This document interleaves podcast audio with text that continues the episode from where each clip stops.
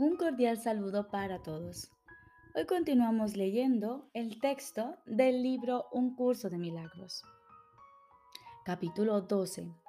El programa de estudios del Espíritu Santo. Segunda parte. ¿Cómo recordar a Dios? Jesús nos dice, los milagros son simplemente la transformación de la negación en verdad. Si amarse uno a sí mismo significa curarse uno a sí mismo, los que están enfermos no se aman a sí mismos. Por lo tanto, están pidiendo el amor que los podría sanar, pero que se están negando a sí mismos. Si supiesen la verdad acerca de sí mismos, no podrían estar enfermos. La tarea del obrador de milagros es, por lo tanto, negar la negación de la verdad. Los enfermos deben curarse a sí mismos, pues la verdad mora en ellos. Mas al haberla nublado, la luz de otra mente necesita brillar sobre la suya, porque dicha luz es suya. La luz brilla en todos ellos con igual intensidad, independientemente de cuán densa sea la niebla que la oculta. Si no le otorgas a la niebla ningún poder para ocultar la luz, no tiene ninguno, pues solo tiene poder si el Hijo de Dios se lo confiere. Y debe ser Él mismo quien le retire ese poder, recordando que todo poder es de Dios. Tú puedes recordar esto por toda la filiación.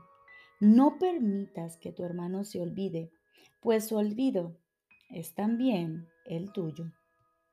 Pero cuando tú lo recuerdas, lo estás recordando por él también, porque a Dios no se le recuerda solo.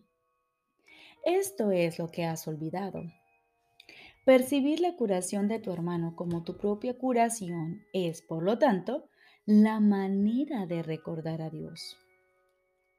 Pues te olvidaste de tus hermanos y de Dios, y la respuesta de Dios a tu olvido no es sino la manera de recordar.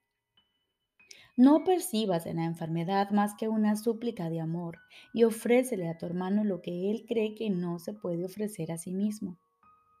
Sea cual sea la enfermedad, no hay más que un remedio alcanzarás la plenitud a medida que restaures la plenitud de otros. Pues percibir en la enfermedad una petición de salud es reconocer en el odio una súplica de amor. Y dar a un hermano lo que realmente desea es ofrecértelo a ti mismo, ya que tu Padre dispone que comprendas que tu hermano y tú sois lo mismo. Concédele su petición de amor y la tuya quedará concedida. La curación es el amor de Cristo por su Padre y por sí mismo. Recuerda lo que dijimos acerca de las percepciones atemorizantes que tienen los niños pequeños, las cuales son aterrorizantes para ellos porque no las entienden. Si piden iluminación y la aceptan, sus miedos se desvanecen, pero si ocultan sus pesadillas, las conservan. Es fácil ayudar a un niño inseguro, ya que reconoce que no entiende el significado de sus percepciones. Sin embargo, crees que entiendes el significado de las tuyas. Criatura de Dios, estás ocultando tu cabeza bajo unas pesadas mantas que tú mismo te has echado encima.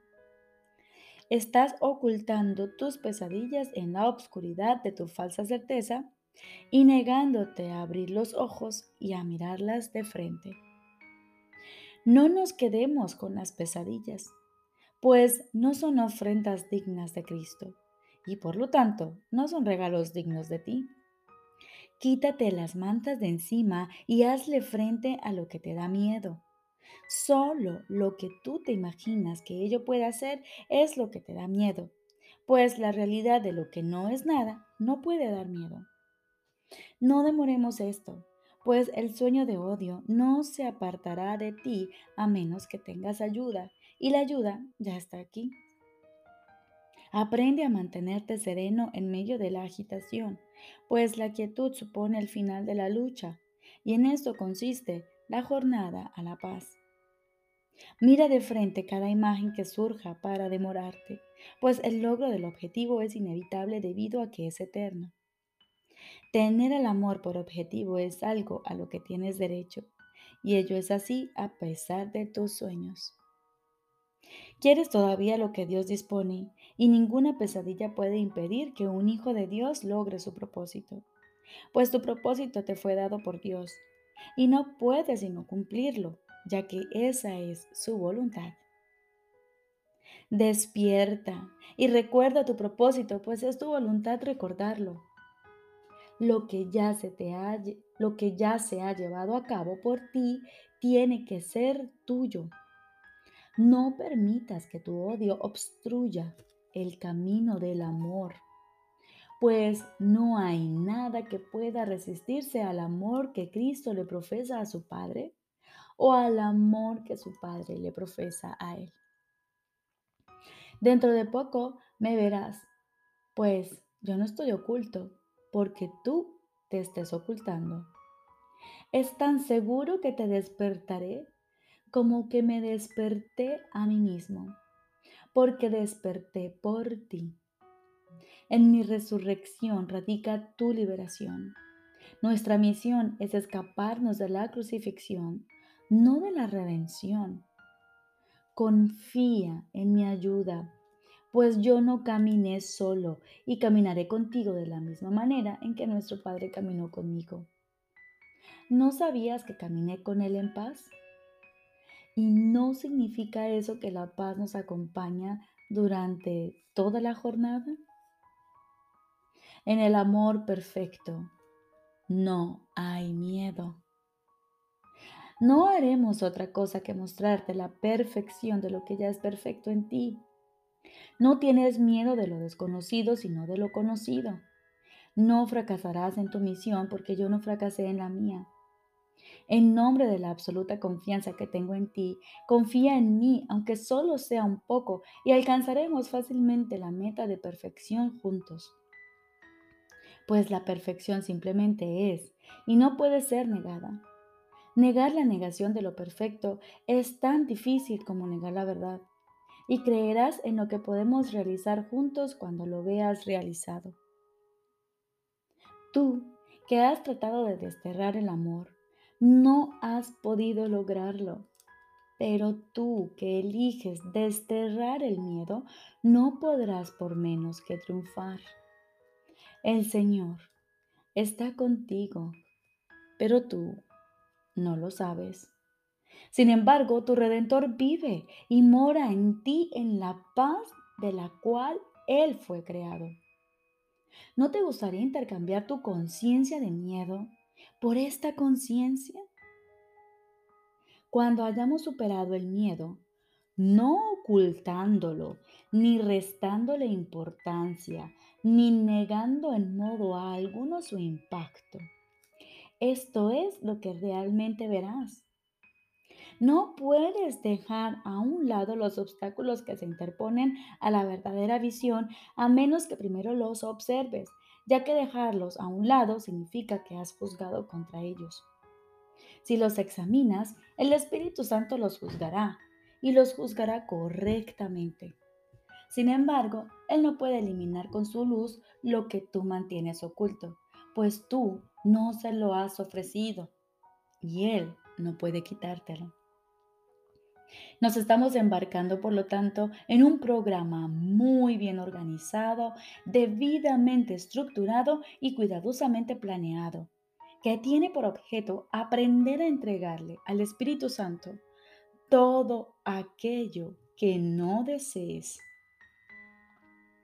Él sabe qué hacer con ello. Tú, sin embargo, no sabes cómo valerte de su conocimiento.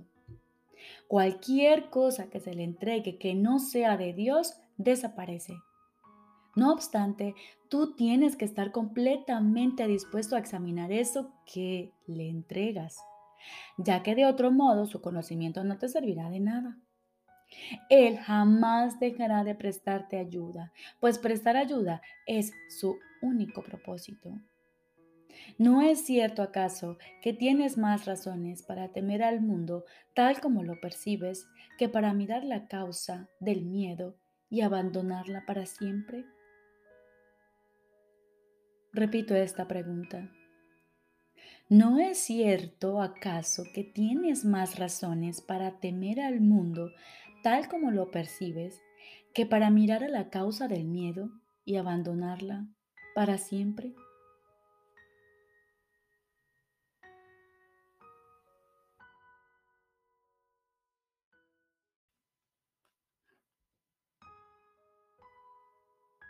Ahora continuamos con el libro de ejercicios.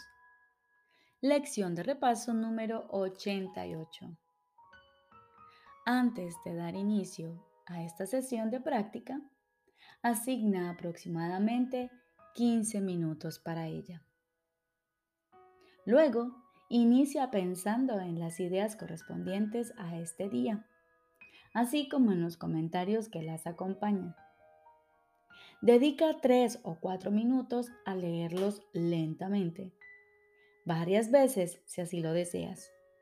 Y luego, cierra los ojos y escucha. Primera idea de repaso. La luz ha llegado. La luz ha llegado. Al elegir la salvación en lugar del ataque, Estoy simplemente eligiendo reconocer lo que ya está ahí. La salvación es una decisión que ya se tomó. El ataque y los resentimientos no existen como opciones. Por eso es por lo que siempre elijo entre la verdad y la ilusión, entre lo que está ahí y lo que no está ahí. La luz ha llegado. Solamente puedo elegir la luz porque no hay otra alternativa. La luz ha reemplazado a la obscuridad y la obscuridad ha desaparecido. Las siguientes variaciones pueden ser útiles para las aplicaciones concretas de esta idea. Esto no puede mostrarme la obscuridad, pues la luz ha llegado.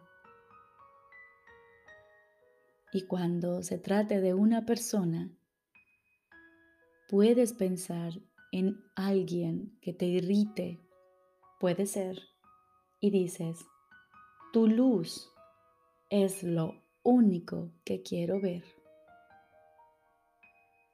O no quiero ver en esto más que lo que hay ahí. Segunda idea de repaso. No me gobiernan otras leyes que las de Dios no me gobiernan otras leyes que las de Dios. He aquí la perfecta declaración de mi libertad. No me gobiernan otras leyes que las de Dios. La tentación de inventar otras leyes y de permitir que me subyuguen se, acecha constantemente. Sufro únicamente porque creo en ellas, pero en realidad no me afectan en absoluto. Estoy perfectamente a salvo en los efectos de cualquier ley, excepto las de Dios, y las suyas son las leyes de la libertad. Para las aplicaciones concretas de esta idea, las siguientes variaciones pueden resultar útiles. Mi percepción de esto me muestra que creo en leyes que no existen Veo únicamente las leyes de Dios operando en esto.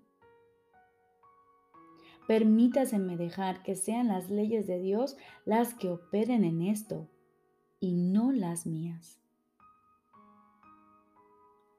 Recordemos, lección de repaso número 88.